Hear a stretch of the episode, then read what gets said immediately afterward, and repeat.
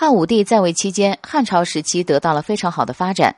公元九十二年，汉武帝刘彻的曾孙子诞生，曾孙子的名字叫刘病已。而这个孩子的出生，当初差点被汉武帝处死，这到底是怎么回事呢？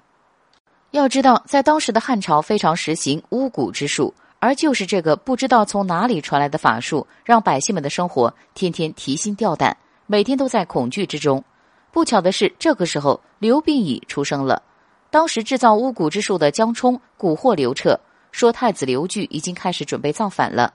正在刘彻似信非信的时候，刘据因为过于慌张，最后还是听从手下安排，实行了起义的政策。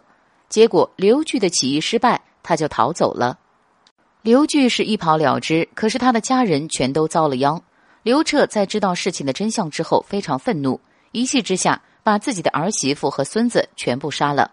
与此同时，府里的丫鬟和仆人也受到了牵连，刘彻也没有放过他们。可以说，刘彻这个行为非常残忍了。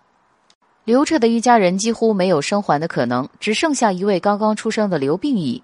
而当时的刘彻就想，反正我都杀了这么多人了，再杀这一个也无妨。于是他叫来下人，来人把他给我干掉。但这个时候大臣们都在求情，刘彻渐渐也心软了。也就免去了他的死刑。后来的刘病已慢慢长大，刘彻也开始病危。在汉武帝逝世之后，霍光立刘贺为帝，但是他只做了二十七天的皇帝就被换了下来。最后刘病已称帝，他又改名为刘询。刘询在位期间，国家盛况空前，被后人称为孝宣之治。